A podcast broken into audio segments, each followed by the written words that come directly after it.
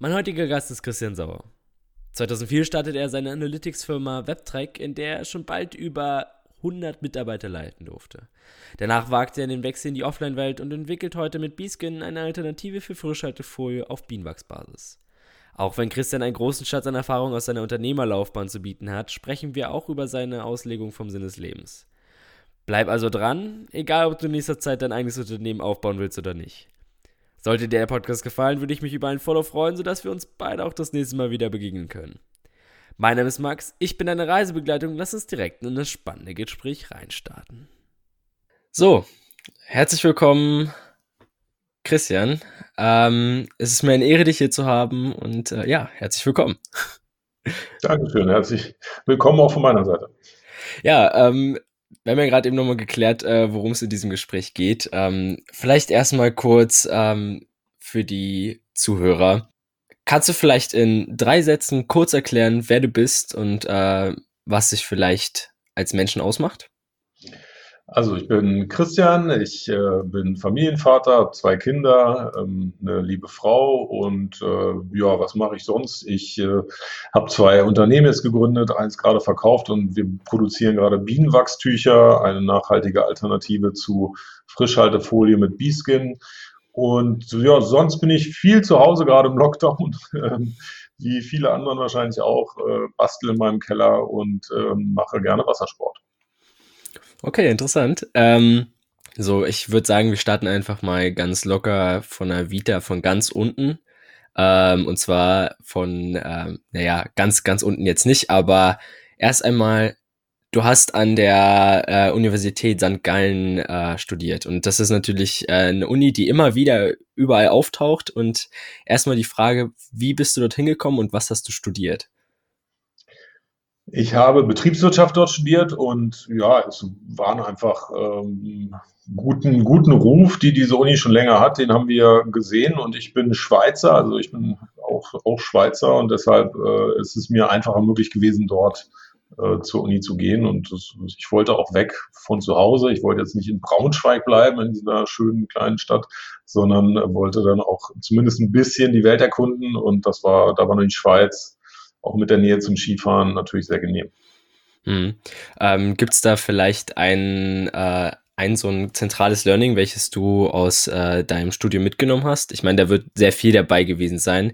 Ähm, aber gibt es da eine Sache, die du ganz, ganz besonders äh, geschätzt hast?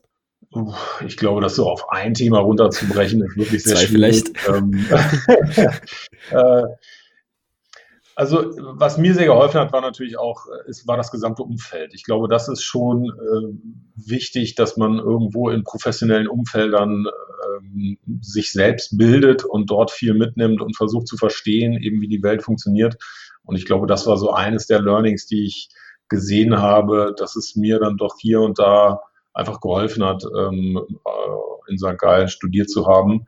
Und ähm, auch inhaltlich war das natürlich sehr, sehr spannend. Ne? Das muss man schon sagen. Wir haben einerseits äh, viel äh, Spaß gehabt, aber eben auch in den, in den ganzen Lernphasen, in den Sommerferien war das immer sehr, sehr intensiv und ähm, da hat man auch viel mitgenommen, wozu man eigentlich fähig ist und, und was man in kurzer Zeit erreichen kann und das war sehr, sehr spannend.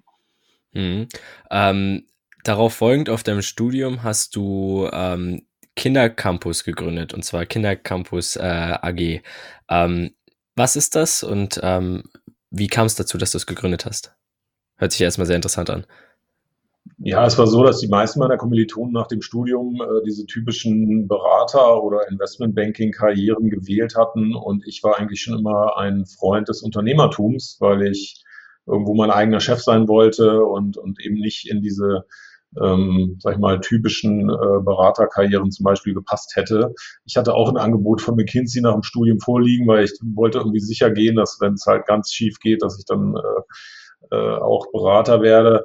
Aber ähm, das war dann ja, war dann eben zum Glück nicht nötig. Und wir haben damals gedacht, okay, es müssen ganz viele Kinder ins Internet kommen.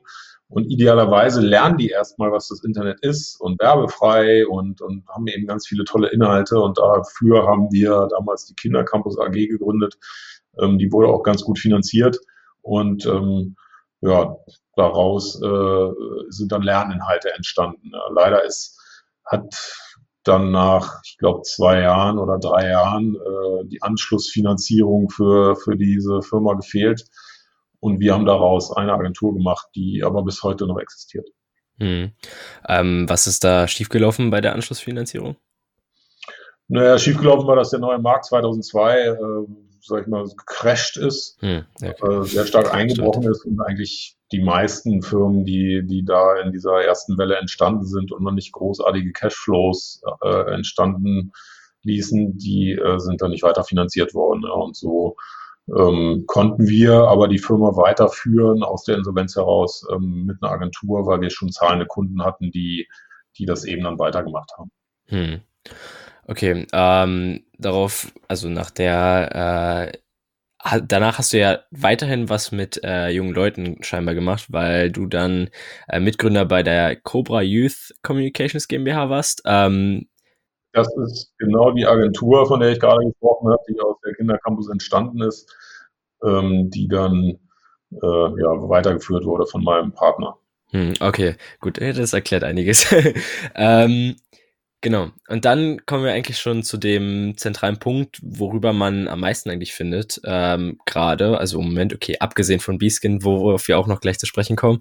Aber ähm, Webtrack, was du im Endeffekt 15 Jahre lang äh, gemacht hast, soweit ich weiß. Und ähm, ja, vielleicht kannst du da kurz auch nochmal ein kleines Intro geben, was ist Webtrack? Und ähm, ja, dann können wir darauf kurz mal tiefer eingehen, äh, was diese Jahre mitgebracht haben. Gerne. Also WebTrack äh, war, muss man sagen, weil inzwischen heißt es Map und ist übernommen worden, äh, war eine Analytics-Firma, die äh, einfach sowas ähnliches wie Google Analytics ähm, halt ohne die Abgabe der eigenen Daten gemacht hat, sondern wir haben die Daten für den Kunden erhoben, aufbereitet und in einem Frontend dargestellt. Und so konnten wir dem Kunden sagen, wie viele Leute auf seine Webseiten, Apps äh, gehen, wie, welches Marketing, welche Kanäle funktionieren und welche nicht so gut funktionieren. Das äh, in kurzen Worten Webtrack. Hm. Ähm, vielleicht kannst du mal sagen, wie du dahin kamst, dass du es äh, mit oder also du warst Mitgründer, richtig? Oder nur Geschäftsführer? Genau, ich war der, der Hauptgründer eigentlich, ähm, zusammen mit dem Norman Warnschaft, dem CTO. Und ich habe ähm, ja, ich habe schon verschiedene Themen äh, in dem Umfeld gesucht gehabt. Ich war nicht ganz so glücklich äh, mit dem Thema Agentur für Kinder- und Jugendkommunikation, weil ich ja eigentlich vorher die Werbefreiheit besonders spannend fand bei der Kindercampus AG. Die mussten wir dann ja aufgeben, weil wir dann für Mercedes unter anderem gearbeitet haben. Und deswegen wollte ich schon immer eher ein analytischeres Thema und ähm, ich wollte etwas, wo man sagen kann, das ist 0-1, ja, richtig falsch. Und das geht bei den analytischen Daten weitaus einfacher als äh, bei Inhalten für Kinder und Jugendliche. Ähm, und deswegen haben wir dann diese Analytics-Firma gegründet. Dann hat sich passenderweise ein äh, jemand beworben, eben der Norman, und dem haben wir dann einen Job gegeben und der hat dann die Technik entwickelt dazu. Okay, ähm, ich nehme an, bei 15 Jahren werden bestimmt einige, äh, oder ich, ich ist immer nur eine Annahme, aber gab es da auch irgendwie so echt Zeiten, in denen es, ja, oder Krisenzeiten, die äh, überwunden werden mussten? Und wenn ja, dann äh, wie habt ihr das äh, gestemmt? Ja, natürlich gab es auch Krisenzeiten. Also es war so, dass es am Anfang eigentlich immer bergauf ging, immer gut, gut, gut. Und dann haben wir ähm, Finanzierung gekriegt, dann wurde es natürlich noch besser und haben noch eine größere Finanzierung gekriegt. Und dann wurde es allerdings extrem schwierig, einfach weil äh, Google Analytics ähm, uns doch viele größere Kunden abgenommen hat, einfach weil wenn Google zu dir kommt und sagt, also du machst jetzt schon, weiß ich nicht, äh, 5 Millionen Umsatz mit mir und wenn du daraus jetzt noch 20 Prozent mehr Kunden für dich holen willst, dann musst du aber bitte meine 27 Produkte, die ich auch noch habe, nutzen. Da hat man dann natürlich als eines der 27, die da irgendwo drin äh, ausgetauscht wird, hat man es nicht so einfach. Ja. Und das war im Endeffekt einer der Gründe, warum es dann am Ende schwieriger wurde. Aber wir konnten halt äh, WebTrack zum Glück noch verkaufen. Die Strategie war, das dann eben mit etwas zu verbinden, was Google nicht hat. Und das ist dann mit Map sehr gut aufgegangen, weil Map versendet E-Mails und die brauchen auch noch Daten und Dashboards. Und ähm, die bieten das heute als integrierte Suite an. Und äh, so haben wir da auch noch den Dreh gekriegt, würde ich sagen. Das hätte auch gehen können. Das, das wäre äh, eine Folgefrage von mir äh, jetzt gewesen. ähm, weil die Firma lief ja scheinbar doch gut. Die Zahlen, die ich gefunden habe, waren äh, 13 Millionen Euro Umsatz und äh, über 130 Mitarbeiter oder so. Und ähm, ja. an dem Punkt zu verkaufen ist natürlich auch, ähm, ist, also, leuchtet sich jetzt für mich nicht sofort ein. Ähm, deswegen ähm, gab es da noch andere Gründe, warum, warum du ab dem Zeitpunkt gesagt hast oder warum ihr ab dem Zeitpunkt gesagt habt, okay, ja, jetzt äh, geben wir die Firma ab? Naja, am, am Kapitalmarkt wird immer Wachstum honoriert. Das muss man schon sehen, egal ob man jetzt 130.000, 2 Millionen, 13 oder 50 Millionen Umsatz macht. Wenn man kein Wachstum generiert, und dann ist man einfach äh, der Verlierer, ja, auch mit 50 Millionen Umsatz und schrinken, sch, äh, schrumpfenden Umsätzen.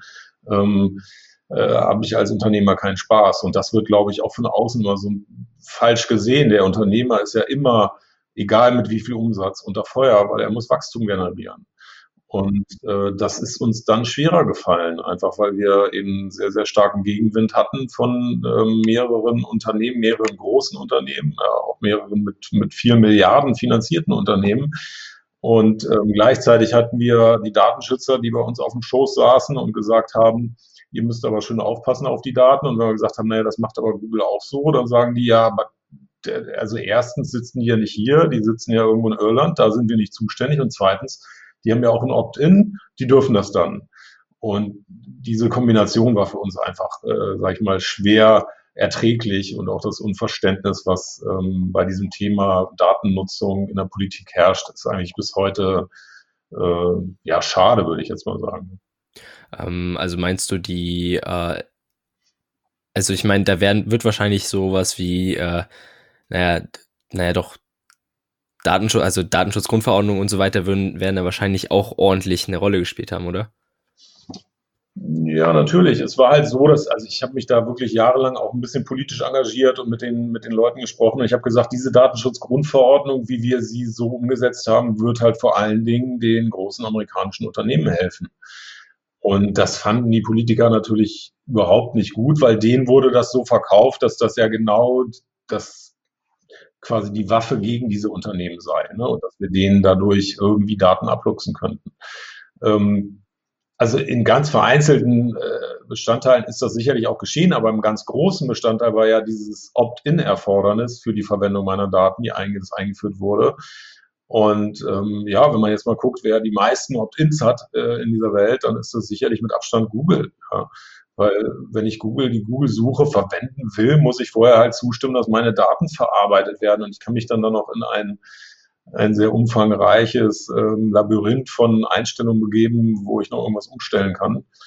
Aber das ist sozusagen das Ergebnis und ähm, dass diese Unternehmen äh, jetzt immer stärkere Walled Gardens haben, die auch die Daten nicht rausgeben. Ähm, dann sieht man halt, dass das Rest des Internets sozusagen davon darunter ein wenig leidet. Hm. Ähm, meinst du, du hast dich ja auch politisch engagiert, meinst du, da sollte es Änderungen geben? Meinst du, das sollte äh, mehr weggerückt werden davon? Naja, sagen wir mal, ich glaube, der US-Tech-Sektor, ja, also nur die amerikanischen Tech-Aktien sind jetzt so viel wert wie alle europäischen ähm, börsennotierten Unternehmen zusammen. Krass, okay. Hm. Da würde ich jetzt schon mal sagen, da haben wir in der Vergangenheit irgendwas falsch gemacht, ja, um es mal äh, nett zu formulieren. Ähm, und ich würde mich zumindest freuen, wenn dieses Problem als solches mal anerkannt wird. Ja, also wir sind ja bis heute eigentlich in der Welt unterwegs, wo wir immer glauben, im Himmel ist Jahrmarkt und irgendwie bei uns äh, regnet es ähm, ganz viele gute Dinge. Wir müssen da gar nichts für tun. Ähm, dabei ist der Rest der Welt ja manchmal sehr aktiv gerade, ähm, wenn ich mir die Chinesen so angucke und die Amerikaner, die eben auch eine sehr aktive ähm, Politik in diesem Bereich betreiben und, und große digitale Geschäftsbereiche aufbauen und auch tolle Unternehmen da aufbauen. Ähm, da sind wir mm, ja, ein Stück hinten dran. Hm, ja. Okay. Ähm, kommen wir mal ganz kurz von dem Thema weg und zwar, oder trotzdem noch irgendwie dranbleibend ähm, mit WebTrack und zwar, ähm, du hast ja, warst ja sozusagen in der Führung von, äh, von über 100 Mitarbeitern. Ähm, da wird man wahrscheinlich sehr viel Verantwortung gehabt haben.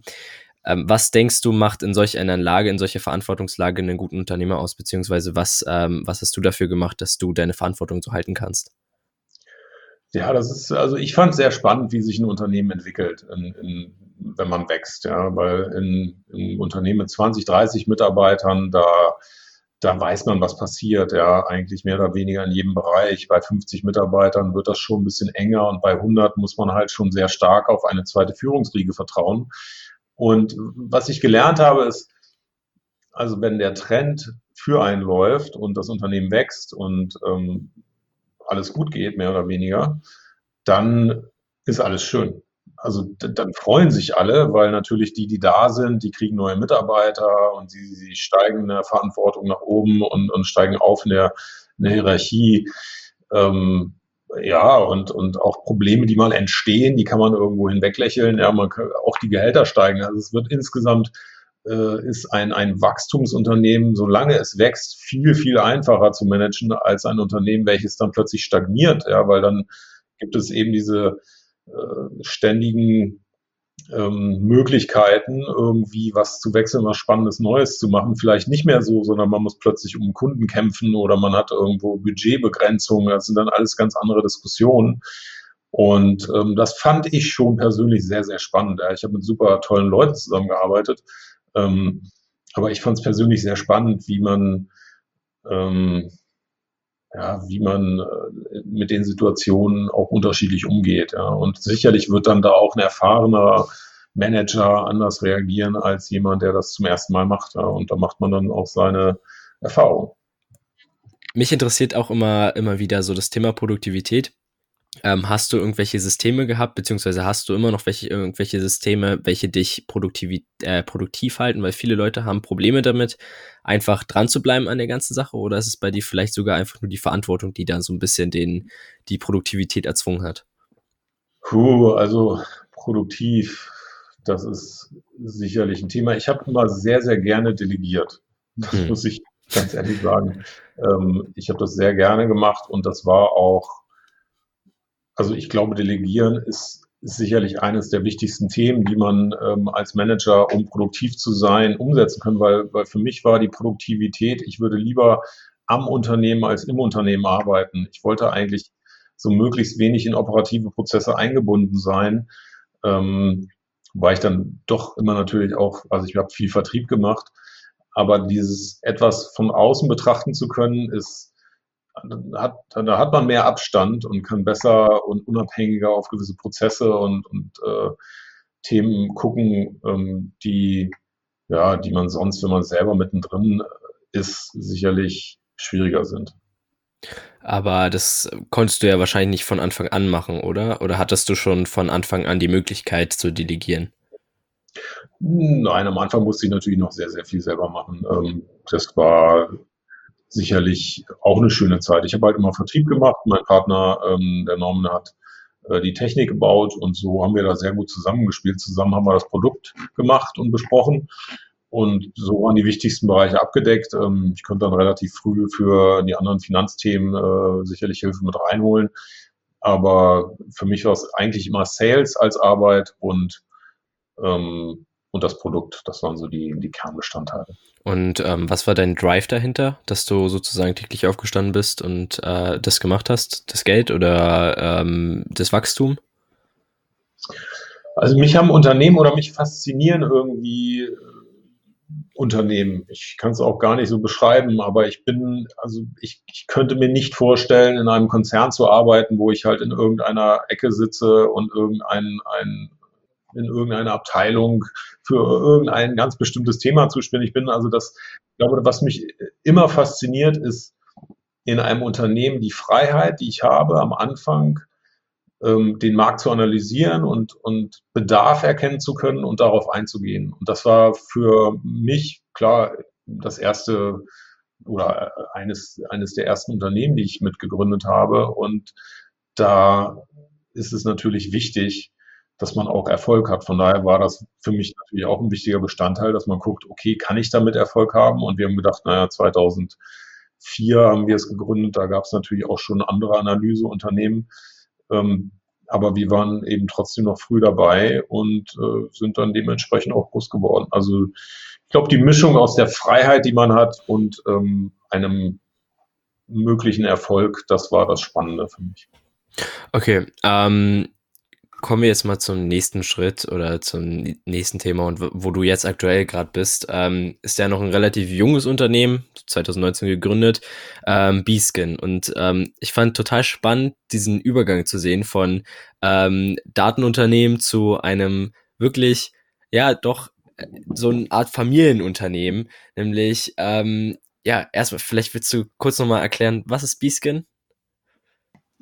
Ja, Bieskin, äh, das sind Bienenwachstücher. Wir produzieren Bienenwachstücher, die werden hergestellt aus ähm, zertifizierter Baumwolle, also Organic ähm, Cotton, äh, einem Harz, äh, Bienenwachs und Jojobaöl. Und damit kann man Frischhaltefolie ersetzen. Die sind wiederverwendbar und man kann die mindestens ein Jahr benutzen, um Brot, äh, Käse, Obst, Gemüse und alle möglichen Dinge einzupacken und, und frisch zu halten. Also sie halten Lebensmittel auch länger frisch und das finde ich eigentlich das Spannende an diesem Produkt, ähm, weswegen wir das dann auch wirklich größer gemacht haben. Meine Frau hat damit angefangen, die hat das auch selber gemacht in der Küche am Anfang und ich habe dann gesagt, naja, wenn wir sowas äh, vielleicht mal vernünftig machen wollen, dann brauchen wir da auch irgendwie eine bessere Produktion und haben dann daraus eine, eine maschinellere Produktion entwickelt. Hm. Du hast ja nach dem Exit hattest du ja wahrscheinlich erstmal, du hattest ja deine, deine Exit-Anteile wahrscheinlich ausgezahlt bekommen. Und ähm, soweit ich weiß, ist B-Skin auch größtenteils, größtenteils von diesem Exit-Geld äh, ähm, finanziert. Mhm. Wie kam es dann, oder war das tatsächlich so dieser Moment, wo ihr da einfach sozusagen standet und dann war so, ja, okay, lass einfach mal äh, das produzieren und einfach mal weiterverteilen? Ja, nicht ganz. Also meine Frau hatte schon ungefähr ein halbes Jahr oder fast ein Jahr davor angefangen, auch Bienenwachstücher zu produzieren und wirklich auf sehr kleiner Basis äh, in der Küche die Dinger zu produzieren und dann einen kleinen Online-Shop zu machen. Ähm, aber als ich dann dazu kam, haben wir uns halt entschlossen, das dann auch noch wachsen zu lassen und die eben die richtigen Kunden anzusprechen. Hm. Ähm, was ist so das Ziel von Beeskin? Ist es weiterhin sozusagen diese Bienenwachstücher allein so zu verkaufen oder habt ihr da noch einen größeren Sinn hinter? Ähm, na, bei Beeskin erstmal nicht. Es könnte sein, dass wir noch ein weiteres Unternehmen gründen, das das Thema Nachhaltigkeit so ein bisschen im Mittelpunkt stellt. Aber für mich war es halt auch wichtig, äh, irgendwo Nachhaltigkeitsgesichtspunkte in dem Unternehmen zu berücksichtigen. Ja, wir achten da schon sehr auf CO2-Neutralität, ähm, auf, auf Zero-Waste-Themen. Ja, also wir wollen da wirklich äh, das New Normal eigentlich sein. Also für mich ist es eigentlich selbstverständlich, dass Unternehmen heutzutage eben nachhaltiger arbeiten müssen und vor allen Dingen Startups. Und ähm, daran arbeiten wir ja. Also, ich habe ähm, hab auch gelesen, dass ihr vor allem eigentlich auch nicht wirklich vorhabt zu expandieren, das heißt nicht nach Asien und auch nicht irgendwie nach Amerika. Ähm, ich weiß nicht, ob das noch aktuell ist, aber ähm, was, was steht dahinter, dass ihr sozusagen lokal bleiben wollt oder ja doch relativ lokal bleiben wollt? Ja, wir haben gesagt, so ein Produkt wie Bienenwachstücher, ähm, wo es die ganzen Rohstoffe hier gibt und, und die gibt es auch überall auf der Welt, äh, die, die Rohstoffe, die man dazu benötigt, müssen wir jetzt nicht unbedingt nach China oder nach Amerika exportieren oder importieren. Also das ist auch, wenn man auf Amazon guckt, sind sicherlich 80 Prozent oder 90 Prozent der Verkäufer dort ähm, einfach asiatische Zwischenhändler oder Zwischenhändler von asiatisch produzierenden Unternehmen. Und das ist alles fein. Äh, für uns ist es einfach der Punkt, dass wir die, die, das CO2 da sparen wollen, ähm, was wir da äh, durch Verschiffung äh, über die ganze Welt generieren würden. Und deshalb glauben wir eben ein Fokus auf den europäischen Markt, der ja groß genug ist und auch komplex genug, ähm, ist für uns am Anfang jetzt auf jeden Fall möglich und nötig. Wir wollen aber nicht ausschließen, irgendwann mal vielleicht auch eine Produktion dann dort in den USA oder auch in China aufzuziehen. Ähm, allerdings würden wir dann da eben auch die Produktion aufziehen, die Produkte vor Ort ähm, einkaufen und vor Ort verkaufen. Das war so der, der Hintergedanke, warum wir jetzt wirklich auf Europa uns fokussieren. Hm. Ähm, nun habt ihr ja, glaube ich, oder zwei Drittel eurer Verkäufe sind, soweit ich weiß, ähm, tatsächlich gar nicht online, sondern alle in, äh, in Märkten und so weiter. Ähm, das ist, glaube ich, ist doch wohl ziemlich ein Unterschied im Gegensatz zu WebTrack, was ja hauptsächlich eigentlich ein Online- äh, oder ein SaaS-Unternehmen war, beziehungsweise sozusagen ein digitales Unternehmen. Ähm, wie war der Wechsel für dich von einem digitalen Unternehmen in ein Unternehmen, welches äh, eigentlich ja größtenteils gefühlt offline ist? Ja, es war spannend, ja. Also ich bin schon immer ein, ähm, ein Heimwerker. Ich, ich mache auch gerne Sachen mit meinen Händen und das hat mich schon auch in der Zeit bei WebTrack immer wieder äh, bewegt, dass ich sage, wenn hier irgendwann mal ein Blitz einschlägt, unsere Server äh, löscht und ich weiß nicht wie, dann hätten wir halt 15 Jahre wirklich gar nichts gemacht. Ne? Also das, das, das, wenn man wenn man rein digital arbeitet, ist es doch schon man sieht ja nicht, was man tut, außer wenn man auf den Screen guckt. Und das war ähm, für mich dann auch irgendwann ein, Thema, dass ich sage, na, ich würde aber auch gerne mal, weiß ich, ein Stück Holz in der Hand haben und das mal an die Wand nageln und dann bleibt das da auch und dann kann ich auch zwei Wochen später noch hingucken und das ist immer noch da. Und, und das sind so, ich glaube, man, man merkt auch irgendwann, was einem Spaß macht und was einem gut tut und was einem nicht so gut tut. Und ich glaube, ich hätte jetzt auch wieder große Lust, was Digitales zu machen ähm, ich hatte in dem Moment einfach äh, auch Lust, mal was anderes zu machen. Hm. Das ist ja sozusagen so ein bisschen, so ein bisschen auch diese, naja, Abwechslung, die du da reingebracht hast dadurch. Ähm, denkst du, es ist wichtig, einfach mal ähm, oder diesen Wechsel manchmal einfach zu erzwingen? Ich meine, ähm, du hast jetzt, oder naja, den Umständen entsprechend habt ihr sozusagen diesen Wechsel gehabt, aber hättest du nach den 15 Jahren so oder so vielleicht äh, irgendwann gesagt, okay, ja, jetzt, ich meine, du hast ja gerade eigentlich schon angedeutet. Ja, nö, ich glaube, wenn man so ein Unternehmen hat, also ich, ich wollte auch mal die Führung abgeben des Unternehmens, ne, weil ich auch gesagt habe, ich glaube, es gibt Menschen, die das besser können mit 150 Mitarbeitern, weil man irgendwie ganz andere Herausforderungen hat und es viel mehr darum geht, wie ein Unternehmen strukturiert wird und wie die Prozesse ablaufen, dass alle informiert sind, äh, dass jeder sich nicht auf den Schlips getreten fühlt und, und dass auch jeder irgendwo motiviert äh, ist und seine, seine Aufgaben genau kennt und auch, dass man auch weiß, wie man mit, mit anderen zusammenarbeitet im Unternehmen. Und das war sicherlich äh, eine gute Erfahrung für mich, dass man das mal sieht, ja, wie so ein größeres Unternehmen arbeitet. Und ich muss ganz ehrlich sagen, mir machen eben kleine Unternehmen auch sehr viel Spaß. Ja. Unternehmen, wo man mit zehn Mitarbeitern wirklich noch sehr, sehr flexibel ist, was man tut und wie man es tut und wie schnell man ist. Also das hat halt auch große Vorteile, hat auch ein paar Nachteile. Aber gerade die Kombination daraus finde ich äh, immer wieder spannend. Hm, hast du schon Ideen, wo es bei dir in der Zukunft so hingeht? Also äh, in welche Richtung äh, du deine nächsten äh, Projekte haben möchtest? Ja, ich glaube, eine Mischung von dem, was ich jetzt mache und meinem, meinem älteren äh, Projekten ähm, wäre spannend. Also eine stärkere Integration des Digitalen in das, was wir gerade tun.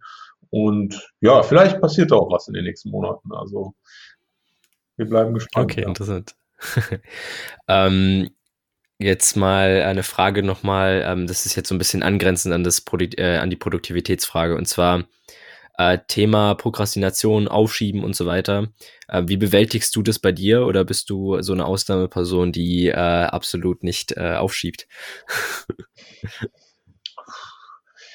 Ja, absolut nicht. Was ich gerne mache, ist, dass ich meine ähm, E-Mail-Inbox äh, ohne Scrollbalken habe. Das ist für mich so ein habe ich mal irgendwen gehört, der das meinte, das fände er gut, damit könnte er besser schlafen. Und seitdem habe ich mir, glaube ich, eingeredet, dass das für mich ähnlich ist.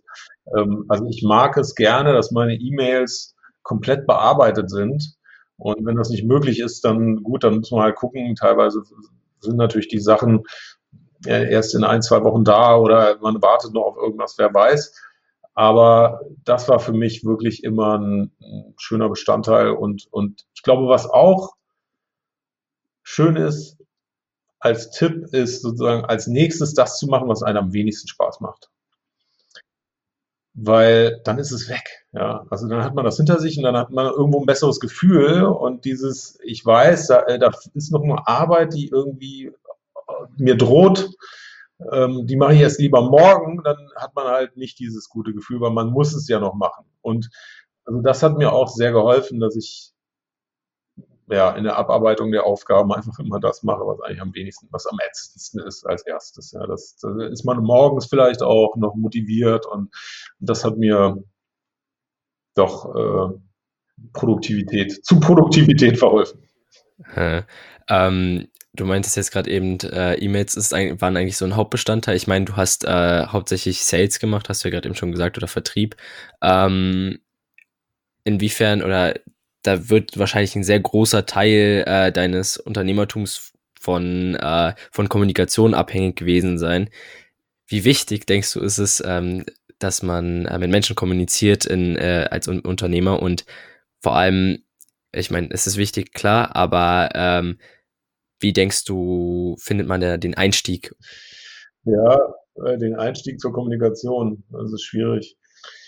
Also jetzt nach außen oder nach innen. Ich glaube, nach innen ist es so, dass äh, eigentlich, ich habe nie den Zustand erlebt, dass alle Mitarbeiter sich informiert gefühlt haben, ausreichend informiert. Also in keinem Unternehmen jemals gehabt, dass irgendwie alle sagen, ich weiß, was ich wissen müsste. Das muss ich mir sicherlich anziehen, den Schuh. Ähm, wir haben dann wirklich wöchentliche Meetings gemacht. Ähm, und dann haben wir auch gesagt, wenn ihr was nicht wisst, dann fragt doch bitte. Und, und ähm, es war trotzdem immer irgendwie schwierig, äh, de, den Leuten alle Informationen zu geben, die sie benötigt haben. Und es waren dann halt auch häufig Informationen, die ich ihnen gar nicht hätte geben können, beziehungsweise die, die halt für alle anderen irgendwo irrelevant gewesen wären. Ne? Also wie kann ich jetzt Spesen abrechnen oder also so, so Sachen, die natürlich Menschen beschäftigen, ähm, wo man aber ja, wo man halt vorher, also ich war halt auch immer der, der Meinung, ich wollte jetzt hier nicht anfangen, irgendwie eine 35-seitige Guideline zu schreiben, wie ich in meinem Unternehmen arbeite. Das ist aber für viele Menschen trotzdem wichtig. Ne? Die wollen halt irgendwo die Struktur erfassen und wissen, woran sie sind und wie sie eben ihre Spesen abrechnen. Und das war für mich immer so ein Thema, ja, das muss irgendwie funktionieren, aber wie ist mir eigentlich egal. Und wahrscheinlich würde ich im Nachhinein da ein bisschen mehr, mehr Fokus auf Kommunikation und ähm, solche Dinge intern legen. Externe Kommunikation, denke ich, hat mir immer Spaß gemacht und mir hat der Sales auch immer Spaß gemacht und diese 1 zu 1 Termine, ähm, da ist es ja so, dass man sich ja irgendwo in die andere Seite reinversetzen muss. Also ich finde es sehr schade, dass der Sales Job in Deutschland eigentlich eher verpönt ist. Ne? Also ich häufig kommen, habe ich Bewerber, die, die gesagt haben, ich mache alles, äh, gib mir gerne jeden Job außer Sales. Also man denkt dann immer, man sitzt am Telefon und muss irgendwie 500 Leute anrufen und alle schreien dann irgendwie an und es ist ja aber eigentlich nicht so. Im Endeffekt ist es ja ganz wichtig, äh, dass ein Unternehmen Sales hat, ähm, weil wenn es die Produkte nicht an, an irgendwen verkaufen kann, dann ist das Unternehmen in sich ja auch schon äh, im Bestand fragwürdig. Und deswegen glaube ich, hat mir das immer sehr viel Spaß gemacht, die Kommunikation mit, mit anderen Menschen ähm, und auch zu verstehen, in welcher Lage sind die. Also das ist, glaube ich, auch eine Sache, die immer, immer wieder unterschätzt wird, dass ich mal versuche zu verstehen, was der andere auf der Gegenseite gerade für eine Situation hat. Ob der einen sicheren Job hat, ob der sich beweisen muss, ob der einfach nur Zahlen haben will, die ihn bestätigen oder die will er irgendwem einen reindrücken. Also ich glaube, man hat ja immer eine gewisse Motivation, äh, mit, warum ich zur Arbeit gehe. Motivation rauszufinden. Vielleicht ist die Motivation auch nur, ich will hier ganz ruhig mein Geld verdienen und bitte ähm, äh, lass mich das tun, ich will nichts falsch machen. Ja, bitte sag mir, dass ich nichts falsch mache. Ähm, wenn man das rausfindet, dann kann man auch sehr gut auf die Menschen eingehen und sagen, okay, der will einfach nur einen Bericht für seinen Chef jede Woche, ähm, dann kriegt er den halt, ja. Aber ich glaube, was in Sales auch falsch gemacht wird, man hat immer den gleichen Pitch, man hört dem Kunden nicht zu und wenn das Produkt dann halt passt, ist gut und wenn nicht, dann geht man halt weiter. Ne? Das ist diese typische amerikanische äh, Scaling Machine. Äh, wenn, wenn man einmal das, das Handbuch geschrieben hat, wie ich meinen Sales Pitch mache, dann kann ich auch 500 Leute draufsetzen und die machen das dann auch alle. Und das funktioniert halt teilweise, aber oft eben auch nicht. Hm, ähm, wie denkst du, könnte man das besser machen? Mehr zuhören oder? Ja, eben individualisierter. Ich glaube, zuhören. Mehr zuhören und weniger senden. Das ist so. Wir haben immer gesagt, bitte lass doch am Anfang den Kunden mal sprechen, die ersten paar Minuten, so viel wie möglich und leitet daraus eure Schlüsse ab, was dieser Kunde eigentlich möchte. Ja. Und fangt dann nicht an mit dem 1 zu 1 Standard-Pitch, den wir sonst immer nehmen, sondern nehmt vielleicht nur die Teile, die der Kunde auch angesprochen hat, der haben will. Man kann dann immer noch sagen, aber wir können noch ganz viele andere tolle Sachen.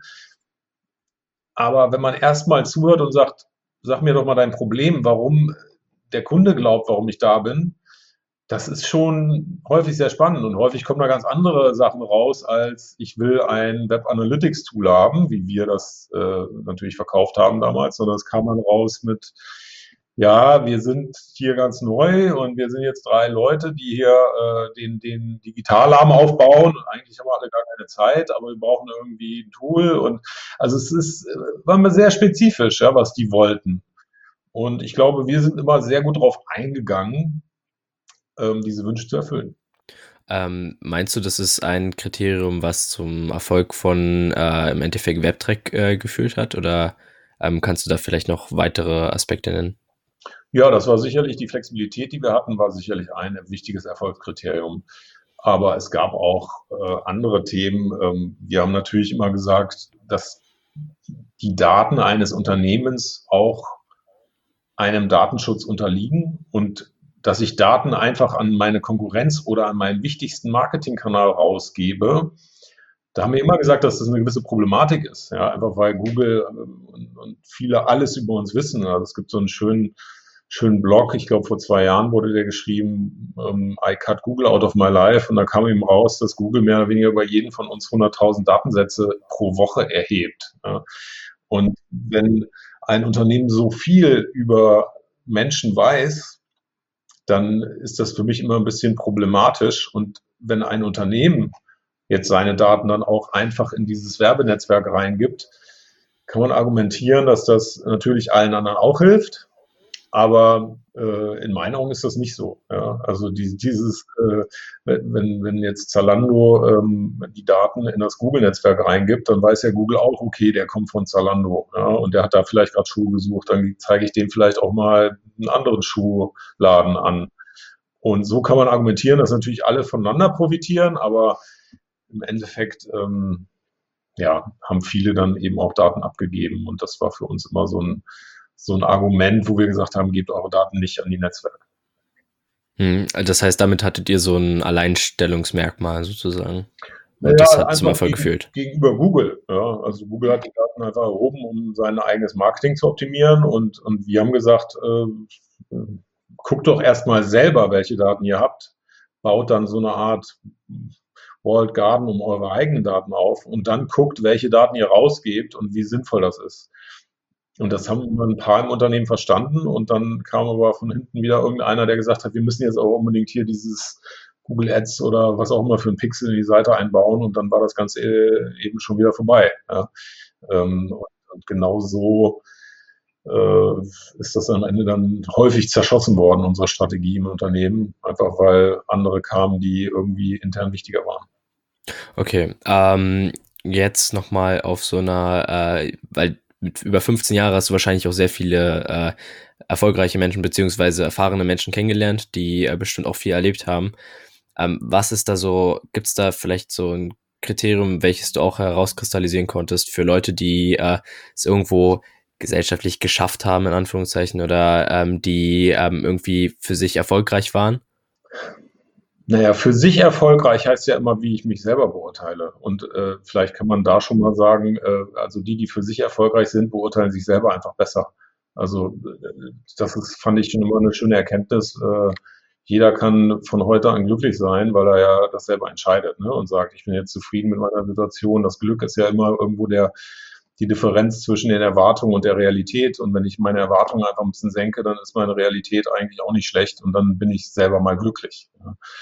Und äh, von daher, der Teil ist sicherlich ähm, schwer zu beurteilen. Ich glaube, ein anderes wichtiges Thema ist, ist einfach zu tun. Dinge einfach mal zu tun. Also ich kenne viele Menschen, die sich seit Jahren mit einer Unternehmensgründung beschäftigen und, und, und auch ganz hochtrabende Vorstellungen haben über wie viel Geld sie einsammeln und aber seit drei Jahren ne, und dann eben mit irgendwie irgendeinem Thema äh, schwanger gehen. Ich glaube, was die einen von den anderen unterscheidet, ist, dass, dass vieles eben dann auch einfach mal anfangen und versuchen und ausprobieren und keine Angst haben vor Dingen und wenn sie hinfallen, auch wieder aufstehen. Ich glaube, das Wichtige als Unternehmer ist, man fällt zehnmal hin und beim elften Mal äh, schafft man es dann und daraus muss man seine Motivation ziehen. Also Unternehmertum ist ja häufig dieses Fuck, fuck, fuck, fuck und dann ging das eine gut, ja. Und das ist aber immer wieder so. Ja. Also immer wieder kriegt man fünfmal äh, irgendwo einen zwischen die Hörner und dann ist wieder eine Sache gut. Und von der muss man äh, zehren. Hm. Ähm, was würdest du jetzt, sagen wir, einen jungen Menschen ähm, empfehlen, der, sagen wir, ins Unternehmertum einsteigen möchte? Gibt es da irgendwie was, was du, äh, ein Learning, welches du auf jeden Fall dir auch äh, früher gegeben hättest? Da gibt es wahrscheinlich sehr viele, aber ähm, gibt es da jetzt irgendwas so on top of your head, äh, was du da mitgeben kannst? Oh, es gibt viele Dinge, ja. Ähm, eine schöne Sache, die, die ich immer empfehle, ist, arbeitet, wenn ihr was Neues aufmacht mit Unternehmen zusammen, die irgendwo mit euch auf Augenhöhe sind. Ja, also es bringt jetzt nichts, irgendwie ein neues Unternehmen zu gründen mit drei Unterne und Mitarbeitern und dann äh, die größte Werbeagentur, die da draußen rumläuft, zu engagieren, weil da wird man sicherlich enttäuscht sein. Ja. Äh, also es ist schön, dann vielleicht auch eine PR-Agentur, die auch nur ein, zwei Mitarbeiter hat oder eben eine Marketingagentur oder ein Freelancer. Ähm, ich glaube, mit diesen Leuten zusammenzuarbeiten, da lernt man sehr viel, die hängen sich richtig rein und ja, und, und es ist eben auch ein Wir und ein Miteinander. Und ich glaube, wenn man da auf Augenhöhe mit anderen arbeitet, kommt man auch immer schneller voran und man ist auch immer wichtiger, als wenn ich mit, mit ganz großen Unternehmen arbeite. Das war so ein Thema, was wir immer umgesetzt haben, womit wir immer gut gefahren sind. Ja. Und sonst kann man eben gute Bücher da auch lesen. Ja. Um, ähm, The Hard Thing About Hard Things fand ich zum Beispiel sehr, sehr spannend, auch nachdem ich irgendwie zehn Jahre Unternehmer war. Ähm, war sehr, sehr spannend. Hm. Das wäre tatsächlich auch noch eine Frage gewesen, äh, was für Bücher du empfehlen würdest, so äh, die du über die Jahre gelesen hast. Ähm, kannst du jetzt auch nochmal vielleicht äh, so zwei, drei Buchtipps geben? Ja, also dieses Hard Thing About Hard Things finde ich äh, sehr spannend, weil es einfach im Rückblick viele Dinge anspricht, die ich auch als Unternehmer anders hätte machen sollen. Ja, man, man muss hm. halt gewisse Prozesse einführen, man muss gewisse äh, Dinge ganz klar regeln, die aber in vielen Unternehmen nicht geregelt sind. Ja, zum Beispiel, wie hm. werden Mitarbeiter befördert? Ja, kann durchaus hm. sein, dass ähm, man da irgendeine Art von Prozess hat und dann hat man plötzlich in der zweiten Führungsebene äh, 15 Leute sitzen, die dann auch mal selber plötzlich jemanden befördert haben, ohne das vorher abzusprechen zum Beispiel. Ne? Also es sind hm. Sachen, wo man, ähm, wenn man das nicht ganz klar regelt und weiß, wie es funktioniert, man vergibt sich ja auch viel. Ja, Mitarbeiterbeförderungen sind ja was ganz Tolles, alle freuen sich. Das heißt, wenn da dann auch nicht das das Unternehmen beteiligt wird, ähm, dann ist es auch für den Mitarbeiter viel weniger wert. Ja, dann kam halt irgendwann einer und der hat das nicht mehr abgesprochen mit irgendwem und dann habe ich jetzt einen Senior oder einen Junior davor. Ähm, also das sind so, so Kleinigkeiten, die allen Mitarbeitern aber eine gewisse Struktur geben. Und ich für mich müsste wahrscheinlich, äh, also ich war immer sehr strukturlos, äh, wahrscheinlich eben ein bisschen mehr Struktur ist in vielerlei Hinsicht ähm, hilfreich was auch sehr tolles Buch ist, Good to Great. Das kennen natürlich die, die allermeisten. Ähm, und ja, also da gibt es noch viele äh, Bücher, die man wahrscheinlich heute mhm. alle diskutieren kann. okay, ähm, Vielleicht nochmal, ähm, du hast schon, ich hatte dich schon mit deinem Drive gefragt bei WebTrack, was dahinter stand, aber hast du ähm, noch so einen allgemeinen, so eine allgemeine Vision, allgemeinen Drive für dich selber? Also wo du sagst, okay, das ist der Grund, warum ich handle, das ist der Grund, warum ich hier äh, sozusagen die Dinge mache, die ich mache? Schwierige Frage, ich weiß. Das ist eine sehr, sehr schwierige Frage. Ja, ich habe mir schon oft über den, den Sinn des Lebens Gedanken gemacht und ähm, da kann ich das Fermi-Paradox sehr empfehlen. Ja. Ähm, das besagt, dass wir, ich glaube, am Sternenhimmel irgendwie, äh, ich weiß nicht mehr, wie viele Sterne sehen, aber ähm, äh, dass, dass, dass, dass das, was wir sehen, sozusagen auch nur ein äh, hundert Milliardstel von dem ist, was es da draußen eigentlich gibt. Und dann kann man sich ja fragen, ähm, äh, wie wahrscheinlich ist es denn, dass da draußen auch noch äh, ein anderes Leben ist? Und wie wahrscheinlich ist es, dass wir hier äh, eigentlich ziemlich unwichtig sind äh, für diese, das ganze Universum? Also ich glaube, wenn man da so tief geht, ähm, habe ich irgendwann festgestellt, dass es wichtig ist, dass man sein Leben äh, glücklich führt ähm, mit Mitmenschen und Freunden und einer Familie. Ähm, und das motiviert mich eigentlich am meisten. Also ich bin nicht der Typ, der jetzt morgen äh, Milliardär sein muss, sondern äh, macht das eher Spaß, Dinge aufzubauen und ähm, auch erfolgreich zu machen, logischerweise. Ich glaube, sonst wäre es blöd. Ähm, aber irgendwo auch im Einklang mit unserer Umwelt und mit unseren Mitmenschen. Ähm, das ist mir auch ganz wichtig bei der Geschichte. Hm. Ähm, vielleicht nochmal äh, allgemein, ähm, also wir haben ja tatsächlich einige junge Zuschö äh, Zuhörer, also größtenteils sogar. Ähm, was möchtest du den jungen Leuten mit, äh, mitgeben? Jetzt nicht aus unter, jetzt nicht nur aus, äh, okay, die wollen alle Unternehmer werden Sicht, sondern mhm. vielleicht ein bisschen allgemeiner. Was möchtest du da vielleicht äh, loswerden oder was wolltest du schon immer jungen Leuten sagen? Ja, ich glaube, verfolgt eure Träume. Ja, das finde ich schön. Ich sehe, seh, wie viele motivierte junge Leute jetzt ähm, an den, in den Arbeitsmarkt strömen. Und ich glaube, wichtig ist, äh, dass man das eine Leben so sieht, man hat nur das eine. Und, und dass man es nicht so sieht, dass man funktionieren muss und sich bei einem Job suchen muss, um dann irgendwie seine Wohnung zu finanzieren, sondern dass man irgendwo auch die Freiheit genießt, die wir haben. Ja, wir sind eine freie Gesellschaft. Ich kann auch, ich kann irgendwo anders hinziehen. Ich kann was Eigenes aufbauen. Ich kann viele, viele, viele Dinge tun. Und ich habe es halt häufig erlebt, dass Leute Bewerbungen geschrieben haben und die halt eigentlich gar nicht wussten, warum sie jetzt in dem Laden sich beworben haben, ne? sondern die haben halt 50 beschrieben und dann sind sie von drei eingeladen worden und dann haben sie gesagt, naja gut, dann gucke ich mir das mal an und dann sitze ich da und äh, dann denkst du, der hat sich wahrscheinlich mehr Gedanken gemacht, welchen Kinofilm er heute Abend guckt, als äh, in welchem Unternehmen er ein Drittel seiner Lebenszeit verbringen will. Ne? Also das ist, glaube ich, auch so ein Ding. Mh, hm, es ist toll zu wissen, warum man Dinge machen möchte ich glaube, dass das motiviert auch jeden Unternehmer, wenn man sieht, da ist jemand, der weiß, dass er da arbeiten will, ja, ob das dann richtig ist oder nicht. Aber man kann sich das ja zumindest mal einreden für die Zeitpunkt und man kann sich mal drei, vier Gründe überlegen, warum man eigentlich Interesse hat, diese Dinge zu tun und was das mit seiner persönlichen Motivation zu tun hat, weil dieses Thema persönliche Motivation ist, also für mich, wenn ich Leute einstelle, ganz wichtig. Ja. Ich muss irgendwo sehen, dass denen das irgendwie Spaß macht und dass die nicht nur äh, vor einem sitzen, weil sie dazu in irgendeiner Weise gezwungen wurden oder weil sie glauben, gezwungen worden zu sein. Ja, also es ist ja häufig auch ein Gedankenkonstrukt, mit dem man sich da auseinandersetzt. Und das würde ich den Leuten mitgeben. Verfolgt eure Träume, eure Ziele. Ja, ähm, macht einfach die Dinge. Ähm, in unserer Gesellschaft kann man nicht wirklich auf die Nase fallen. Also man ist ja, man hat ja schon ein, ein Netz was einen auffängt. Und dann sollte man einfach einmal mehr aufstehen als hinfallen und dann macht das Ganze auch Spaß. Das heißt, äh, mehr Risiko sozusagen auf sich nehmen? Auf jeden Fall. Auf jeden Fall. Ich glaube, als Gesellschaft müssen wir viel mehr Risiko auf uns nehmen. Ne? Wenn ich mir so angucke, ich hatte es vorhin gesagt, der Tech-Sektor der Amis ist mehr wert als alle europäischen Firmen zusammen. Äh, da denke ich schon manchmal, dass wir uns so fühlen wie, also wie im alten Rom. Ne? Da haben auch alle die Orgien gefeiert und irgendwann sind halt Krieger von außen gekommen und haben gesagt, so, äh, wir wollen jetzt hier die Herrscher sein.